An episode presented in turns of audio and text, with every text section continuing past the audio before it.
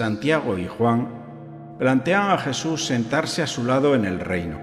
Jesús les dice, ¿no sabéis lo que pedís? ¿Podéis beber el cáliz que yo voy a beber? Y ellos contestaron inconscientemente de forma afirmativa. ¿No es este cáliz que ha de beber el Señor el que contiene su propia sangre derramada en la cruz?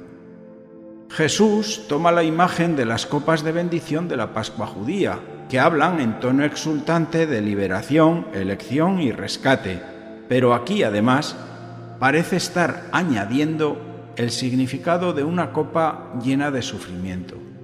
Este cáliz que dicen estar dispuestos a beber no es un trago cualquiera. Su contenido es capaz de saciar la sed que nos deja la suma de todas las insatisfacciones de la vida entera. Tomar en tus manos esta copa quiere decir estar dispuesto a tomar en tus manos la única vida que se te ha dado y hacer el propósito de vivirla de la mejor manera. Nadie puede vivir tu vida, es un reto solo tuyo, aunque en tu vida se crucen y aparezcan muchas personas. Tus sufrimientos pueden ser muy antiguos o muy nuevos, profundos o superficiales. Tu vida está llena de recuerdos y de despedidas de personas que has amado. Cuando Santiago y Juan responden que están dispuestos a beber la copa de la amargura, no tienen ni idea de la carga de sufrimiento que conlleva esta afirmación. A los sufrimientos propios que contiene la copa de Jesús se suman todos los sufrimientos de todos los hombres, porque son sufrimientos universales cuando Jesús bebió esta copa, dijo, Siento una tristeza mortal, y añadió, Padre, si es posible, aparta de mí esta copa de amargura. Era demasiado dolor, casi insoportable, daba demasiado miedo. Pero no arrojó la copa, acepta la voluntad del Padre y la bebe hasta las heces.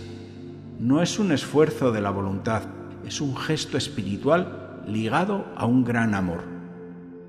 Porque, paradójicamente, esta copa de sangre y amargura que parece inasumible es también la copa que contienen los gozos y los amores de toda nuestra vida. Solo cuando descubrimos que en ese cáliz está nuestra propia vida podemos pensar en beberla.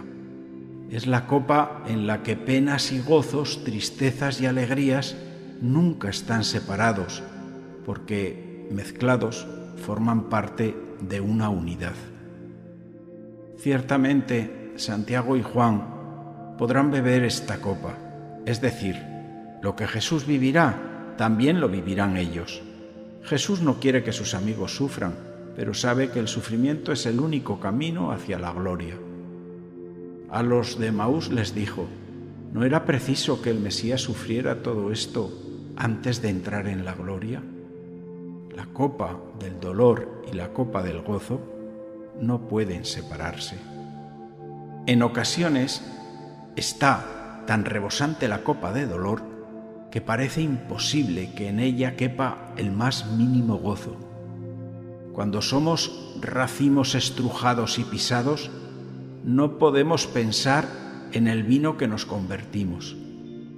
Esto me recuerda a dos personas enfermas de la comunidad. Ellas conviven ejemplarmente con el dolor que las recluye en casa, a una de ellas permanentemente. Para mí son dos mujeres que se están santificando, dan, sin pretenderlo, un testimonio que va más allá de su sufrimiento. Tú las ves y sus vidas convertidas hablan de la eternidad. Estás con ellas un ratito y sin darte cuenta desaparece el miedo y el drama. Incluso te puedes reír con ellas. Sigue el dolor sin tregua, pero acompañado del Espíritu Santo, sin perder la presencia de Dios. A ellas les pido que ofrezcan ese dolor para que en la vida parroquial aparezcan nuevos discípulos como lo son ellas. También ellas ahora son uvas pisadas, que han de llenar de buen mosto ese cáliz que han de beber como Cristo, como todos. Pero ojo, esa copa de dolor es la misma copa en que un día saborearemos el gozo eterno. Mirando a estas personas enfermas, uno se da cuenta de que los gozos están escondidos en los dolores. No podemos perder en el dolor la perspectiva de los gozos. Qué importante es la comunidad para beber la copa. Allí es donde uno con libertad hace visible sus gozos y sus penas. Y cada uno, siendo único, junto con todos los hermanos, hace visible la figura de Cristo. Si un hermano falta, el cuerpo de Cristo está incompleto. Pueden parecer personas sin importancia, pero juntas hacen visibles a Dios en el mundo. No nos gusta exponer nuestras miserias y dolores. A menudo mantenemos nuestra vida escondida por vergüenza y culpabilidad. Pero para sanar este pasado amargo, es necesario compartir la vida y celebrarla en la fe, con los hermanos. Todos beben su propia copa. Nuestra copa de bendición es cuando nos dejamos conocer por dentro y podemos celebrar ese brindis con los hermanos y levantar la copa de la vida real, mezclada de vino y hiel, todo junto, sin separar. A partir de ese momento donde Jesús descubre que ha llegado su hora y debe tomar esa copa de amargura, se enfrenta a sus enemigos con una libertad interior inaudita. Mantiene alto su cáliz de dolor y de gozo, como si fuera la copa de bendición pascual de un patriarca judío al saber que está a punto de cumplir la voluntad de Dios Padre, que le lleva al cumplimiento final de su misión. Jesús cargó sobre sí mismo todos nuestros sufrimientos, y los elevó en la cruz, no como una maldición, sino como una bendición. Este es el misterio de la Eucaristía. Jesús murió por nosotros para que nosotros viviésemos por Él. Elevar la copa de nuestra vida es tomar todo lo vivido y traerlo al momento presente como regalo para los demás, como algo que celebrar, dando gracias a Dios por todo lo que nos ha pasado y nos ha traído hasta este momento. Beber la copa de la vida nos hace dueños de lo que estamos viviendo. Beber la copa no es sólo aceptar y adaptarse a las malas situaciones.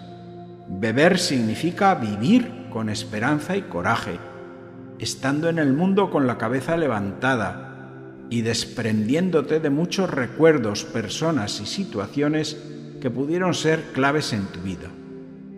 La santidad es beber tu propia copa y confiar en que, asimilando la realidad, llegarás a ser fuente de esperanza para otros sin esfuerzo por pura gracia de Dios. Cuando uno está asustado por el mal que le rodea, es incapaz de ver esa copa de dolor y gozo mezclados y no puede vivir de forma auténtica. Jesús sabía que beber esa copa le conduciría más allá de la trampa de este mundo, que nos llena de miedo con la amenaza del sufrimiento, porque esa copa que nos asusta es la copa de salvación. Jesús bebió su copa aceptando la admiración y la popularidad, pero también el rechazo y el odio de las masas. Asumió la encomienda del Padre al beber la copa que traería la plenitud y la gloria. Pero recordemos que la salvación no es algo que se reserva solo para después de la muerte, es algo que vamos a gustar aquí y ahora. Vivir una vida completa es beber la copa hasta el final. Esta copa se bebe en silencio, pues en silencio es cuando nos enfrentamos a nuestro verdadero ser. Muchos para huir de esta copa se sumergen en el entretenimiento. La palabra entretenimiento de origen latino significa atrapar dentro de algo. Parece liberar de las preocupaciones, pero simplemente te ata con una cinta de seda en un cepo donde no puedes salir. Viven muy entretenidas estas personas, pero sin avanzar. El silencio nos ayuda a ir más allá del entretenimiento. Solo en él nos podemos conocer en profundidad para saber quiénes somos. El silencio asusta. Nos parece oír las voces ruidosas de las tinieblas que nos acosan, celos, rabias, resentimientos, deseos, etc. Pero si nos mantenemos en el silencio, estas voces se van a un segundo plano y dejan espacio a otras voces más dulces y luminosas que nos recuerdan el amor de Dios para cada uno de nosotros. Esta copa se bebe en silencio, pero no en aislamiento, sino en comunidad para vivir mejor, para disfrutar de los dones de la comunión. Juan y Santiago no tenían ni la más mínima idea de lo que decían cuando respondieron que estaban dispuestos a beber la copa. El primer sí tendrá que ser seguido de otros muchos síes difíciles de pronunciar, que vaciaron sus copas totalmente hasta ser consumidas y sus vidas entregadas. A pesar de su mala interpretación, fueron tocados por Jesús y experimentaron la libertad y el amor y poco a poco descubrieron a lo que habían dicho sí. Beber la copa no es un acto heroico que tiene recompensa, es más bien un acto de amor, de confianza y de sometimiento a Dios que da lo que necesitamos cuando lo necesitamos. Beber la copa es el gran reto de la vida espiritual que echa por tierra nuestras autosuficiencias y seguridades. Esta intimidad tiene un nombre que es el Espíritu Santo. Vivir una vida espiritual es vivir una vida en la que Él, el Espíritu Santo, nos guía y nos va a dar fuerza y coraje para seguir respondiendo sí a la pregunta, ¿estás dispuesto a beber la copa que yo voy a beber? Te invito a que pases este audio a otras personas. Les hará bien y es gratis. Puedes encontrar esta y otras reflexiones en las principales plataformas como Spotify, Anchor, Apple o Google Podcast con el nombre de Reflexiones de un cura de pueblo. También puedes escucharlas en los audios de la página web parroquialainmaculada.com.